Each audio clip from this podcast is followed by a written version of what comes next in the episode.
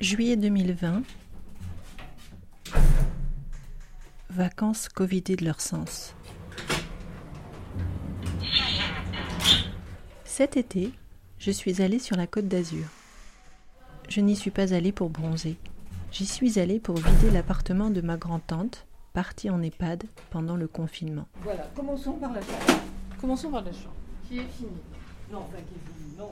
Qui ne fait que commencer. Fanfan, c'est ma grand-tante, habite le même appartement HLM depuis 1970. La veste de Mémérina. Ouais. un pull Vider son appartement, ça veut dire faire ressurgir des choses enfouies Oui. depuis très longtemps. Ça veut dire c'est qui prendra, qui prendra pas.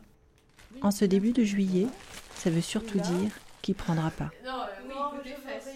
L'EHPAD coûte 3500 euros par mois.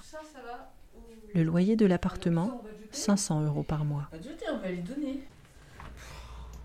Fanfan a 30 000 euros d'économie. Dans quelques mois, elle ne pourra plus payer. C'est pour cela que nous vidons l'appartement. Fanfan ne sait pas que nous vidons l'appartement. En fait, Fanfan a peut-être oublié qu'elle avait un appartement.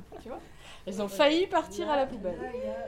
Pendant le confinement, elle a chuté chez elle. Les pompiers sont venus la chercher. Personne n'avait le droit d'aller la voir et elle n'avait pas de téléphone. Lorsqu'elle est allée mieux, elle est allée à l'EHPAD pour la première fois. Est-ce que tu penses qu'il faut encore amener des pyjamas là-bas et Euh, des pyjamas, elle a que des pyjamas d'été, donc. euh, C'est là a- qu'elle a été testée positive au D'accord, donc Covid-19. Il faudra garder ça. Bien. À 97 ans, Fanfan a survécu au Covid. Bien. La suite. La suite. Salle de bain. Lorsque nous allons lui rendre visite, Fanfan ne nous reconnaît pas. Nous sommes masqués.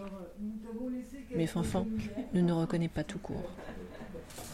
En fait, la seule chose qui compte pour Fanfan, ce sont les bus qui montent et qui descendent la rue. Tout en parlant, elle nous les montre.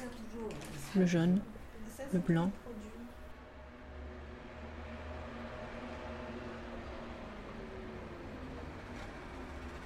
Fanfan passe sa vie à la fenêtre, à se demander quel bus prendre.